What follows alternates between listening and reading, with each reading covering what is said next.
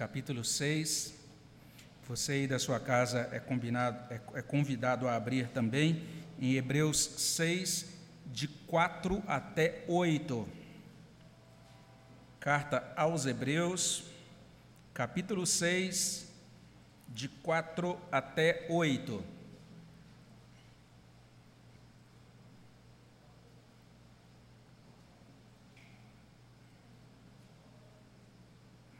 Nós vamos ler juntos a palavra de Deus, carta aos Hebreus 6, de 4 a 8. Se você encontrou, é convidado a ler comigo. Vamos ler juntos a palavra de Deus.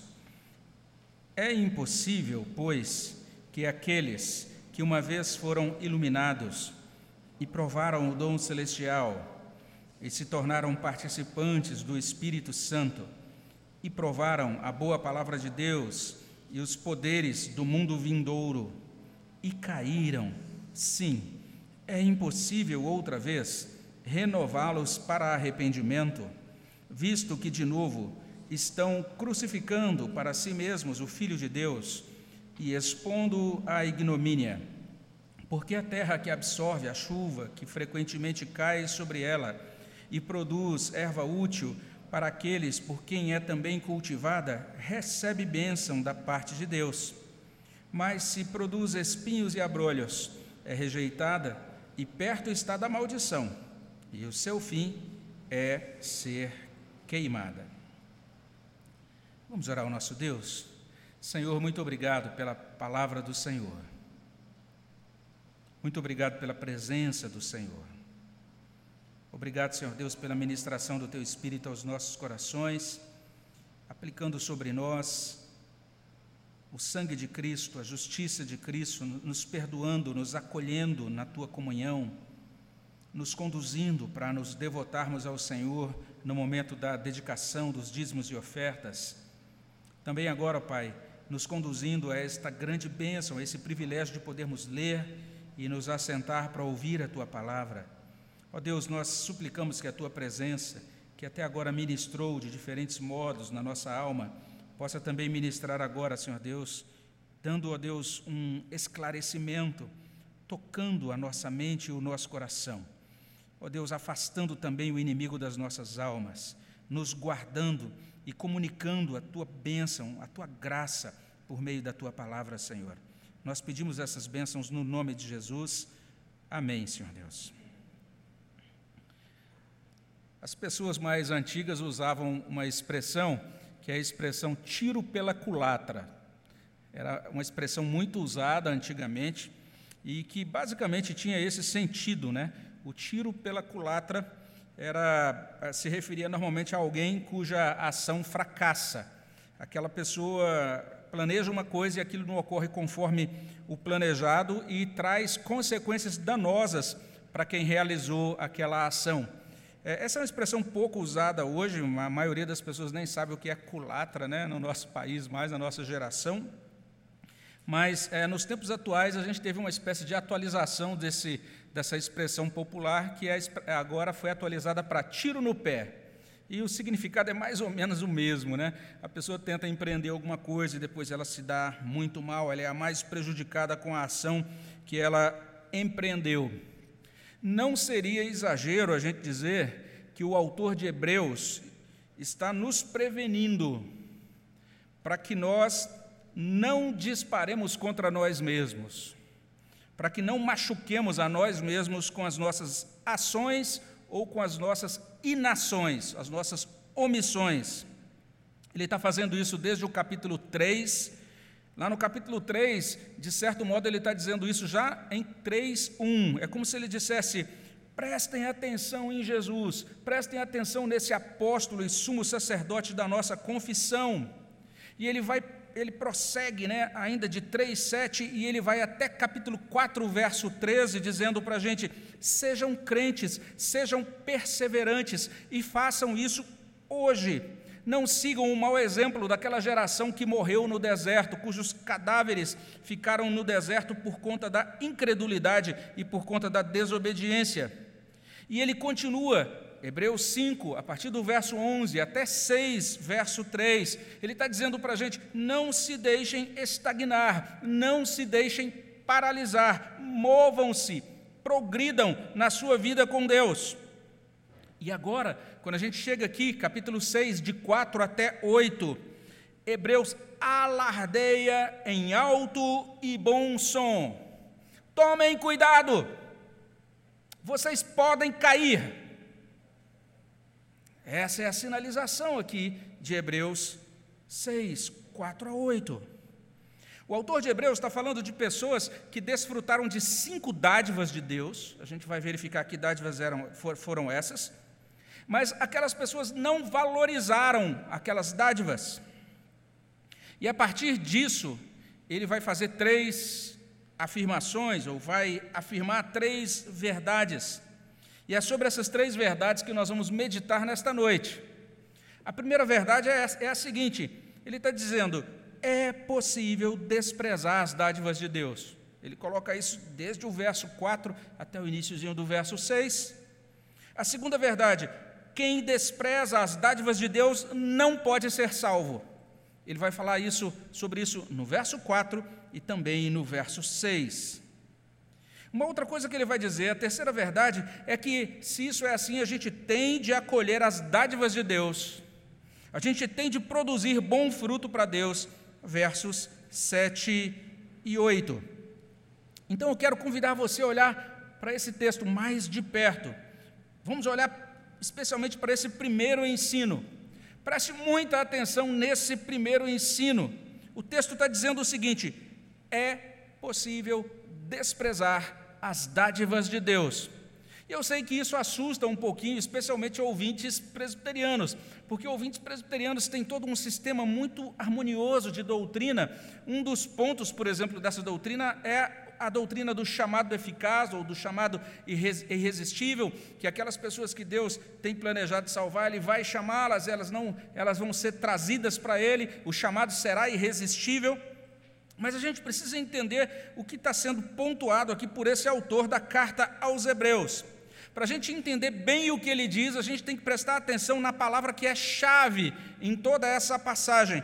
É o verbo caíram, que aparece aí no verso 6. O verso 6 traz: e caíram. É assim que consta lá. É assim que consta, pelo menos na nossa tradução, na nova Almeida atualizada, na NVI. Ah, essas traduções todas utilizam a palavra cair. É, o termo que é usado aqui é um termo bem significativo, ele, ele, tem essa, ele transmite essa ideia de não apenas cair, mas a ideia de apostatar, de perder uma condição. Então, essa é a situação enunciada por este verbo. A revista e corrigida traduz como recaíram, é assim que consta na revista e corrigida, mas na verdade é uma tradução que confunde, porque a ideia no original não é de recaída, a ideia no original é de uma queda única, sem volta, uma queda absoluta. Talvez você que goste das músicas do Projeto Sola se lembra de uma música deles intitulada Então Caí, né, que fala exatamente, vai trazendo essa narrativa de uma pessoa que é, é cristã e essa pessoa se tornou orgulhosa e de repente então ela cai.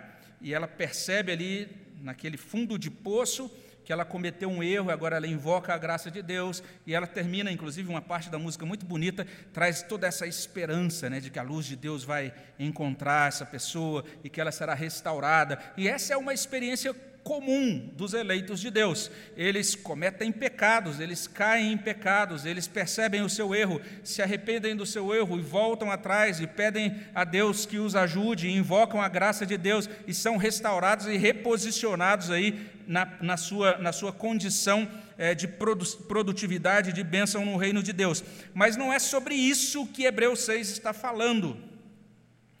E está falando realmente de algo muito mais grave. E o nosso irmão João Calvino parece acertar quando ele explica o seguinte: nós devemos notar que existe uma dupla queda. Uma é particular, a outra é geral. Qualquer um que tenha ofendido a Deus de uma forma ou de outra, caiu do seu status como cristão. Portanto, quantos são os pecados, tantos são as quedas. Sempre que a gente comete um pecado, isso é uma queda. Isso é, uma, é, uma, é um tropeço que, que realmente entristece o coração de Deus. E aí Calvino prossegue dizendo assim: O apóstolo, porém, não está falando aqui de furto, nem de perjúrio, nem de homicídio, nem de embriaguez, nem de adultério.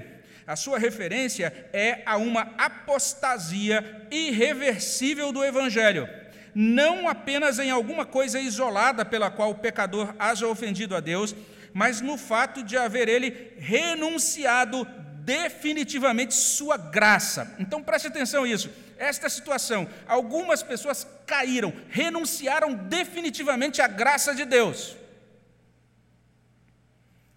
Hebreus está dizendo, isso é possível. Tem uma outra versão, a versão de Frederico Lourenço, que traz decaíram, mas a King James atualizada faz muito bem traduzindo assim: alguns apostataram da fé, abandonaram a fé. Essa é a ideia. Então a Bíblia está falando de pessoas que abandonaram, que renegaram a fé cristã em definitivo. Ele está falando de algo que acontecia lá no século I. Mas a gente sabe que isso acontece também nos tempos atuais. Pessoas começam a frequentar igrejas, pessoas assumem que são cristãs, algumas inclusive relatam experiências assim, muito impressionantes com Deus. Você fala, que experiência foi essa que essa pessoa teve com Deus? Mas com o tempo, o brilho espiritual dessas pessoas vai embaçando. Com o tempo, o brilho espiritual delas vai apagando. Elas vão se tornando cada vez mais relaxadas. Elas vão se tornando cada vez mais acomodadas. E daí travam. Não conseguem aprender mais de Deus. O tempo passa, elas não conseguem sair dos pontos iniciais, como explicou o autor desta carta. E elas tampouco demonstram interesse em aprender mais de Deus. Não estão muito interessadas nisso. Deixam de progredir na vida com Deus. E para elas, parece que a vida com Deus se torna tediosa. E eles olham, essas pessoas olham para dentro da igreja, tédio, e começam a olhar para o mundo e vejam, ó, oh, tem alguma coisa interessante do outro lado do muro. E elas vão cada vez mais se interessando pelas coisas de fora, que parecem mais interessantes. Em um livro sobre depressão, Andrew Solomon traz uma ilustração bem interessante. Ele conta uma história, ele fala de uma árvore enorme, um carvalho, que pouco a pouco foi envolvido por uma trepadeira. E ele escreve o seguinte: olha que interessante. Ele diz assim: Há pouco tempo voltei a um bosque em que brincava quando criança e vi um carvalho, enobrecido por cem anos, em cuja sombra eu costumava brincar com meu irmão. Em vinte anos, uma enorme trepadeira grudara-se grudara a essa árvore sólida e quase a sufocara. Era difícil dizer onde a árvore terminava e a trepadeira começava. Esta enrolara-se tão completamente em torno da estrutura dos galhos da árvore que suas folhas pareciam, à distância, ser da árvore. Só bem de perto podia-se ver como haviam sobrado poucos ramos vivos e quão poucos gravetos desesperados brotavam do carvalho, espetando-se como uma fileira de polegares do tronco maciço, suas folhas continuando o processo de fotossíntese. Então foi essa a experiência. Ele visitou aquela árvore, uma árvore que ele conhecia na infância, agora estava tomada, estava totalmente coberta por aquela trepadeira. É basicamente o que acontece com a alma que vai aceitando o pecado e o mundanismo pouco a pouco. Isso vai crescendo pouco a pouco, essa trepadeira do pecado, até não sobrar mais temor a Deus. E chega o dia em que a alma se descola de Deus, se descola das coisas de Deus. Então a alma cai. Verso 6: E caíram. Esse é o fato. Você precisa se convencer, eu preciso me convencer, nós precisamos ser convencidos de que Hebreus 6, 4 a 8 não está blefando. Não está filosofando. Não está brincando aqui com abstrações. Hebreus 6, de 4 a 8, está dizendo que é possível cair mesmo sendo agraciado com muitas dádivas de Deus. E aqui nos versos 4 a 5, Hebreus lista cinco dádivas. Olha para elas aí, verso 4: aqueles que uma vez foram iluminados, primeira dádiva. Olha a segunda dádiva, provaram o dom celestial. Olha a terceira dádiva, se tornaram participantes do Espírito Santo. Olha a quarta dádiva, provaram a boa palavra de Deus.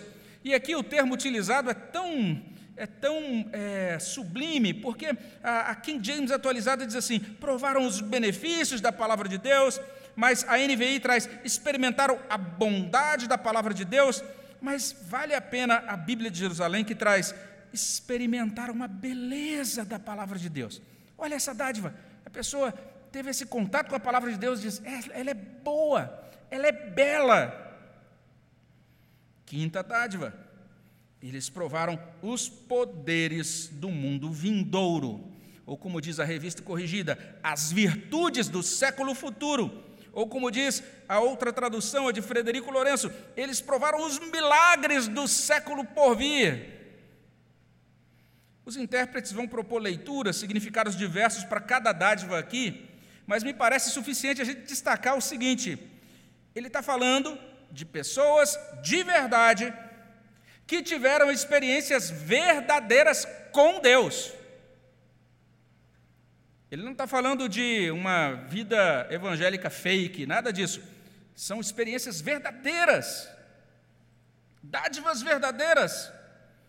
Elas receberam iluminação, elas foram tocadas pelo céu, elas conheceram algo do Espírito Santo, elas sentiram prazer na Bíblia e provaram, inclusive, um pouquinho, né, tiveram um vislumbre das virtudes ou do poder da eternidade. Qual é a tônica de Hebreus aqui? Mesmo com tudo isso,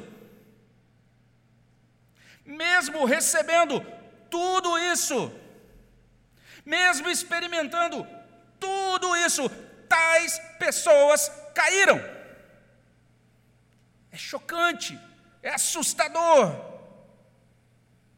A tradução livre, a paráfrase de Peterson, a mensagem encaminha o texto de um modo assim realmente solene. Diz assim: Os que já viram a luz, provaram o sabor dos céus, foram parte da obra do Espírito Santo, experimentaram pessoalmente a absoluta bondade da palavra de Deus e os poderes que se manifestaram em nós, e ainda assim, com desprezo, viraram as costas para tudo isso e lavaram as mãos.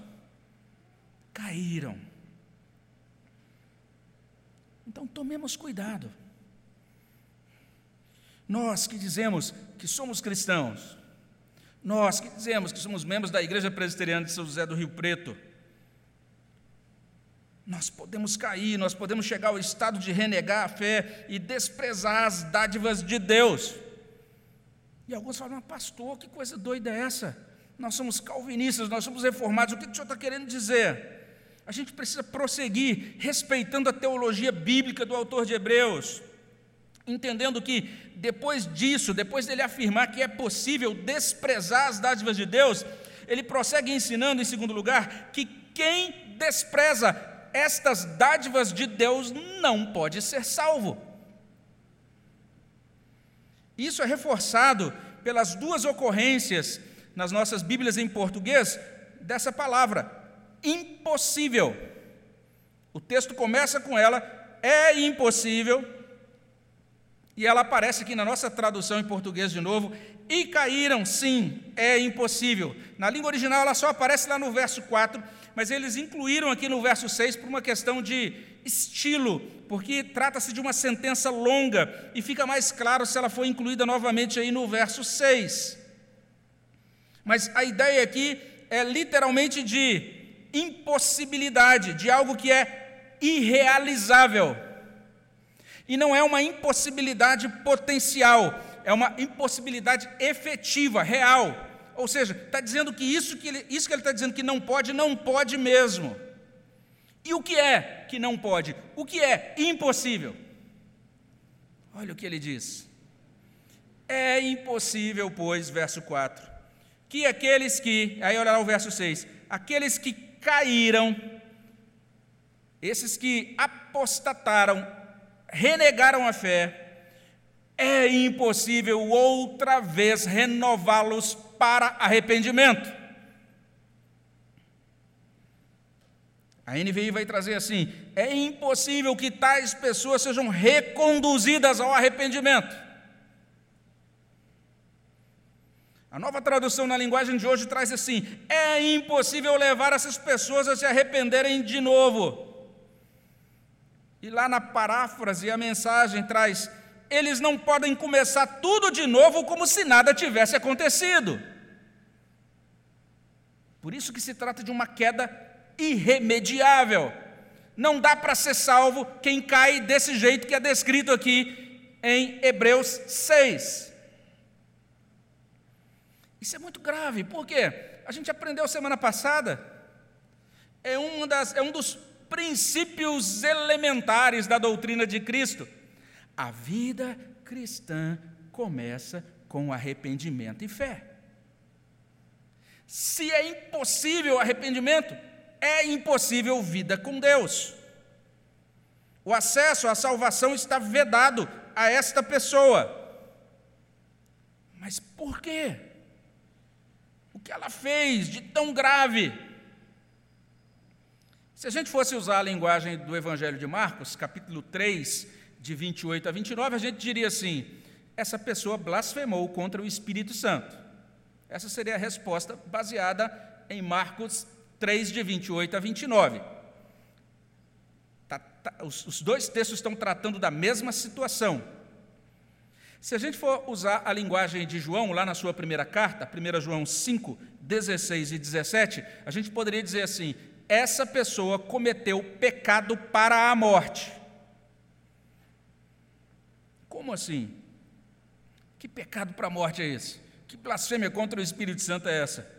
Por que, que essa pessoa não pode ser renovada para, para arrependimento? O que é que ela fez? Preste atenção. Nós temos aí no verso 6 essa expressão: visto que visto que, ele vai explicar por que elas não podem ser renovadas para arrependimento. Se você tem a revista corrigida, lá consta, pois assim quanto a eles, a King James atualizada traz, tendo em vista que, ou seja, existe uma razão, alguma coisa estabelece esta, essa situação tão drástica para essas pessoas. Ele diz: de novo, estão crucificando para si mesmos o Filho de Deus e expondo-o à ignomínia. Nós temos algumas dificuldades aqui, talvez uma das grandes dificuldades seja o próprio termo, a própria palavra ignomínia, porque ninguém usa isso hoje na nossa linguagem cotidiana, é um termo pouco usado. Mas vamos entender isso aos poucos. Primeiro, Preste atenção e veja que Hebreus fala sobre a repetição de uma cena. Repetição de uma cena. Ele diz, porque, de novo, então alguma coisa está sendo repetida. Agora, veja só, Hebreus vai explicar que cena é essa. A cena que se repete é a cena da crucificação de Jesus Cristo. De novo, estão crucificando o Filho de Deus. E Hebreus vai continuar nos explicando, nos ajudando a entender que não se trata da repetição do evento histórico da crucificação. Não é isso. Não é que Cristo, que morreu lá no, há dois mil anos atrás, ele esteja sendo crucificado novamente dentro da história. Não é isso. Veja só, ele está falando aqui de um evento ou algo que ocorre subjetivamente algo que ocorre dentro da alma da pessoa. Ele diz assim: de novo, estão crucificando para si mesmos. Então é algo que está acontecendo dentro da alma dessa pessoa. Ela está crucificando para ela mesma. Como assim? O que, que, ele tá, o que ele quer dizer com isso? Que está acontecendo dentro da alma, ou o que acontece dentro da alma dos apóstatas, daqueles que abandonam definitivamente o cristianismo? Na verdade, o texto nos faz lembrar um, o julgamento de Jesus. E eu creio que é por isso que Eugene Peterson, quando faz a sua paráfrase ali, né, que é uma leitura livre, não é uma tradução literal, ele diz que essas pessoas estão novamente lavando as mãos, como aquilo que aconteceu no julgamento de Jesus. Quando a gente lê Mateus 27, de 20 a 26, a multidão escolheu Barrabás, exigiu a crucificação de Jesus. O que o texto está dizendo é que estes apóstatas, de modo muito semelhante, eles também rejeitam e eles também diminuem, ridicularizam Jesus publicamente. Veja só, o texto diz: estão crucificando para si mesmos o Filho de Deus e expondo a ignomínia. E aí a gente tem essa palavra, como eu disse, uma palavra difícil, ignomínia. A revista corrigida traz expondo ao vitupério, que aí nos ajuda, né? Você não sabia o que é ignomínia, mas com certeza você sabe o que é vitupério, também não sabe, porque é outra palavra também antiga. Mas o termo aqui no original transmite essa ideia de expor publicamente para desonra, desprezar publicamente. Então, assim como lá no passado, aquelas pessoas que rejeitaram Jesus disseram: preferimos Barrabás do que Jesus, crucifiquem a Jesus, e expuseram Jesus ao desprezo público, ele foi desprezado, diminuído publicamente, exposto à ignomínia ou ao vitupério ou ao desprezo público. Essas pessoas estão fazendo isso hoje. Por isso que a NVI traduz assim: pois para si mesmos estão crucificando de novo o Filho de Deus, sujeitando-o à desonra pública. A nova tradução na linguagem de hoje traz: Pois estão crucificando outra vez o Filho de Deus e zombando publicamente dele. E a paráfrase de Peterson, a mensagem traz: É impossível, porque crucificaram Jesus outra vez, eles o repudiaram em público. E temos o nosso irmão Kistemacher, que traduz assim: eles estão crucificando o Filho de Deus novamente, sujeitando-o à desgraça pública. Alguns contemporâneos do autor de Hebreus estavam fazendo isso. Hebreus escreve essa carta porque estava acontecendo, estavam acontecendo alguns problemas. Algumas pessoas estavam rejeitando o cristianismo, dando as costas para a redenção oferecida por meio de Cristo, estavam voltando para aquele sistema de sacrifícios, de purificação é, por meio de sacrifícios de animais no Templo de Jerusalém. Hebreus está dizendo: vocês estão retornando para o caminho, vocês estão voltando, vocês estão retroagindo. Não é assim que devem proceder. Outras pessoas estavam rejeitando publicamente o cristianismo porque elas estavam se voltando intencionalmente, descaradamente para práticas pecaminosas. Simplesmente desistiram de lutar contra o pecado. O autor de Hebreus vai falar sobre isso lá no capítulo 12. Nós precisamos então entender essa, esse contexto tais pessoas haviam declarado que Jesus veio ao mundo, que Jesus morreu, que Jesus ressuscitou. Aquelas pessoas receberam de certa, certa medida de iluminação, elas desfrutaram de algo que podiam dizer ou chamar de dom celestial elas participaram do Espírito Santo, elas provaram da doçura da palavra de Deus, elas saíam dos cultos à noite dizendo: Ah, hoje a palavra falou com o meu coração. Elas participaram dos poderes do mundo vindouro, quem sabe algumas delas até tinham sido curadas, algumas delas tinham sido até libertas de espíritos maus. E em determinado momento, elas optaram por não crer. Elas optaram por voltar atrás. Elas escolheram voltar ao judaísmo ou se devotar ao pecado. Hebreus está dizendo: não há salvação para elas. Não há salvação para estas. Quem despreza as dádivas de Deus não pode ser salvo.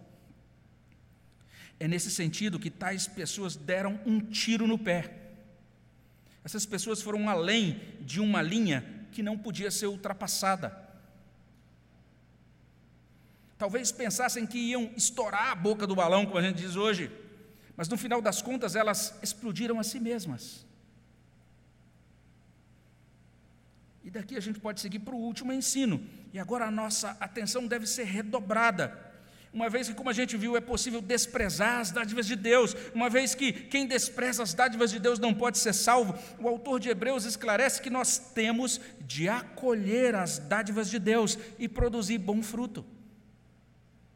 E ele fornece uma ilustração muito útil aqui nos versos 7 e 8. Primeiro, ele fala de uma dádiva de Deus, a chuva. A chuva cai sobre os diferentes tipos de solos.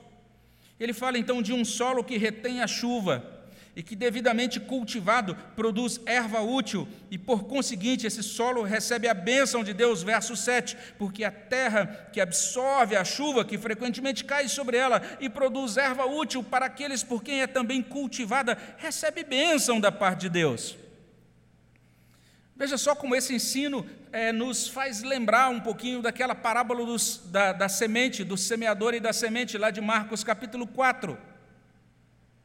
E ele fala de outro tipo de solo que recebe a mesma chuva, mas produz apenas ervas daninhas. E por isso, veja só, esse solo é rejeitado, ele é amaldiçoado, é destinado ao fogo, verso 8, mas se produz espinhos e abrolhos é rejeitada, e perto está da maldição, e o seu fim é ser queimada. A nova tradução na linguagem de hoje traduz assim: Deus abençoa a terra que recebe a chuva, a qual muitas vezes cai sobre ela e produz plantas úteis para aqueles que trabalham nela, mas a terra que produz mato e espinhos não serve para nada. Ela corre o perigo de ser amaldiçoada por Deus e acaba sendo queimada. Hebreus está falando sobre a importância de acolher a dádiva do céu. Deus está mandando as dádivas, Deus está mandando a chuva. Agora é necessário produzir bom fruto. E o texto vai prosseguir falando sobre isso nos versos 9 até 12. A gente vai ter oportunidade de olhar para os versos 9 a 12 em outra ocasião, mas por hora a gente pode se fixar nisso aqui. Nós temos que acolher as dádivas de Deus, nós temos que produzir bom fruto.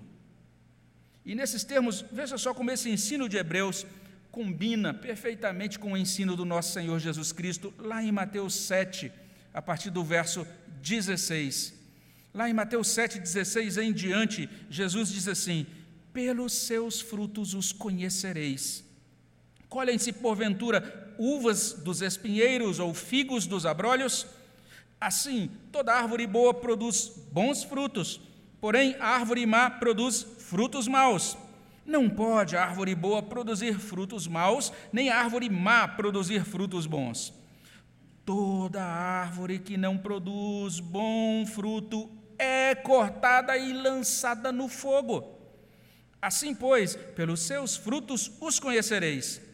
Nem todo o que me diz Senhor, Senhor entrará no reino dos céus, mas aquele que faz a vontade do meu Pai que está nos céus. Muitos naquele dia hão de dizer-me: Senhor, Senhor, porventura não temos nós profetizado em teu nome, em teu nome não expelimos demônios, em teu nome não fizemos muitos milagres? Então lhes direi explicitamente: Nunca vos conheci, apartai-vos de mim, os que praticais a iniquidade. É interessante essa palavra de Jesus, de Jesus, porque ela demonstra que o critério aí que é considerado por ele ali no dia final, no dia da escatológico, o dia do juízo, não é bem o critério que a gente chamaria de o, o critério da, da, do poder espiritual, mas é o critério do caráter transformado, da vida transformada. Não é o fato da pessoa ter feito milagres, ou ter realizado grandes sinais, ou ter tido experiências que arrepiaram ali o cabelo da nuca e fizeram ela flutuar no meio da madrugada. Isso não importa se ela não teve um coração transformado pelo poder do Evangelho. Então a gente precisa perceber essa ênfase da carta aos Hebreus. O autor dessa carta está sublinhando uma doutrina muito calvinista. Mas grande problema, o grande problema nosso, né, nós, aqueles que são calvinistas ou reformados, é querer olhar a Bíblia toda a partir de uma doutrina calvinista isolada. Mas é também uma doutrina bíblica, a doutrina da perseverança dos santos. Quem, é, quem literalmente é alcançado pela graça de Deus, quem é de Deus, ama a Deus. Quem é de Deus, serve a Deus. Quem é de Deus, produz bom fruto para Deus. E produz no curto, no médio e no longo prazos. É claro que um homem já pode ser considerado um bom marido, né? Para uma esposa, por uma esposa no segundo ano de casado. Então você tem um casal, a esposa está ali, segundo ano, dois anos de casado, você pergunta para ela: seu marido é um bom marido? Ela, ah, é demais. Ele é impressionante, é o melhor marido do mundo. Ela gosta de postar isso até nas redes sociais: melhor marido do mundo. Mas faz muita diferença quando uma esposa diz isso depois de 40 anos de casado fala, agora esse é um bom marido mesmo. Passaram-se quatro décadas, ela ainda está dizendo que ele é um bom marido. Passaram-se quatro décadas, olha só, ele demonstrou que ele é capaz de manter uma relação pactual, uma relação de aliança. Ele não, o amor não esfriou, é, a devoção não desanimou. Ele continua demonstrando o seu compromisso. Com o cristianismo é a mesma coisa. Muita gente chega na igreja e no primeiro momento ela parece que está ligada, essa pessoa parece estar ligada em 220, como a gente diz aqui em Rio Preto.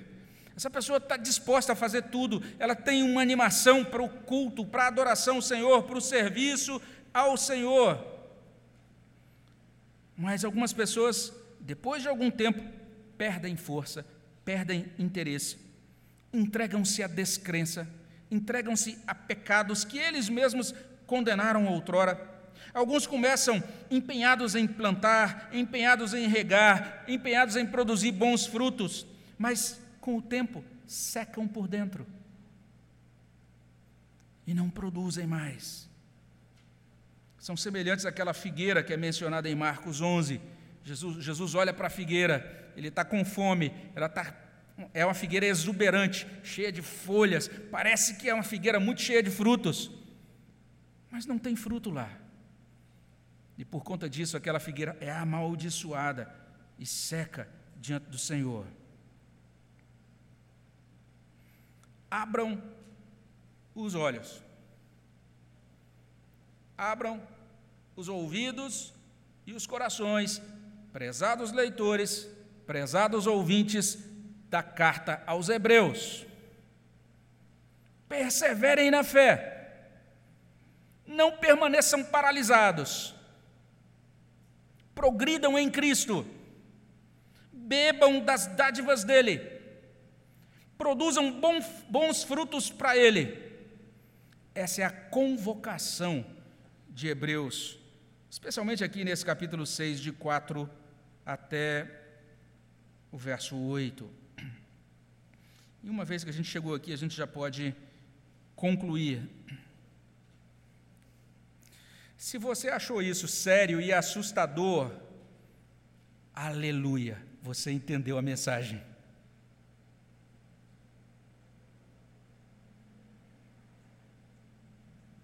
Se eu me intitulo cristão, ou se eu me intitulo até com certo, né, uma certa pompa, um cristão presbiteriano ou calvinista, né?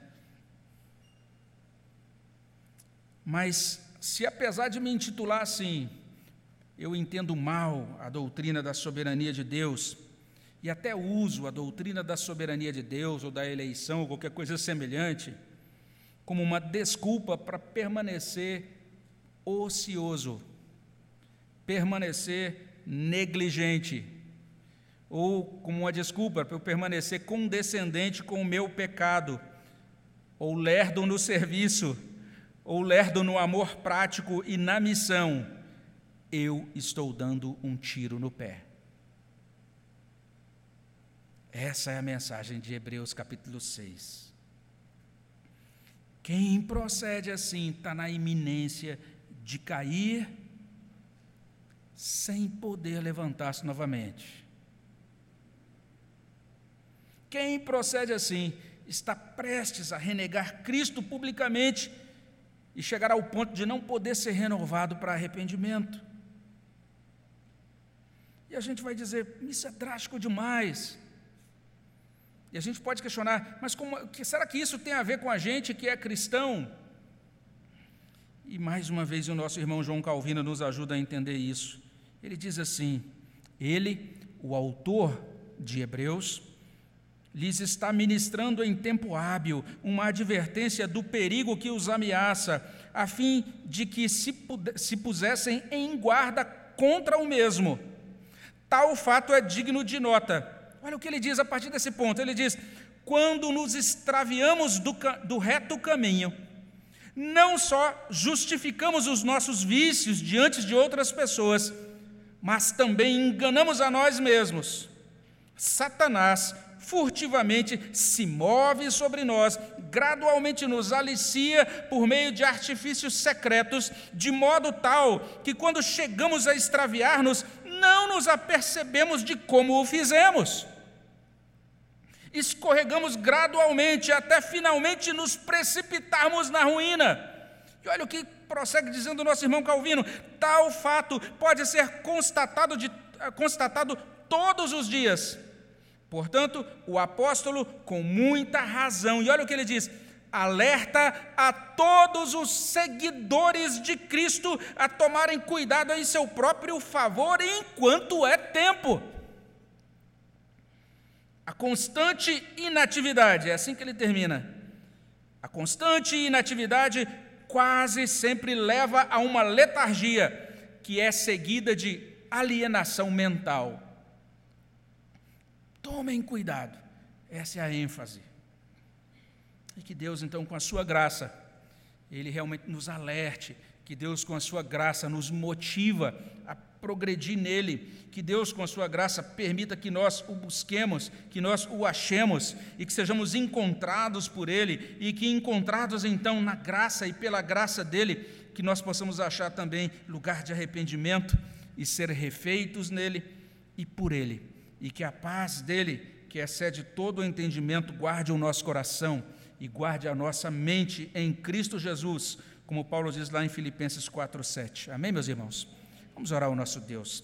Senhor, nos encomendamos aos teus cuidados e pedimos que teu Espírito abençoe os nossos corações com esta palavra. É o que pedimos no nome de Jesus. Amém, Senhor Deus. Vamos louvar ao nosso Deus. A palavra está com a nossa equipe de louvor.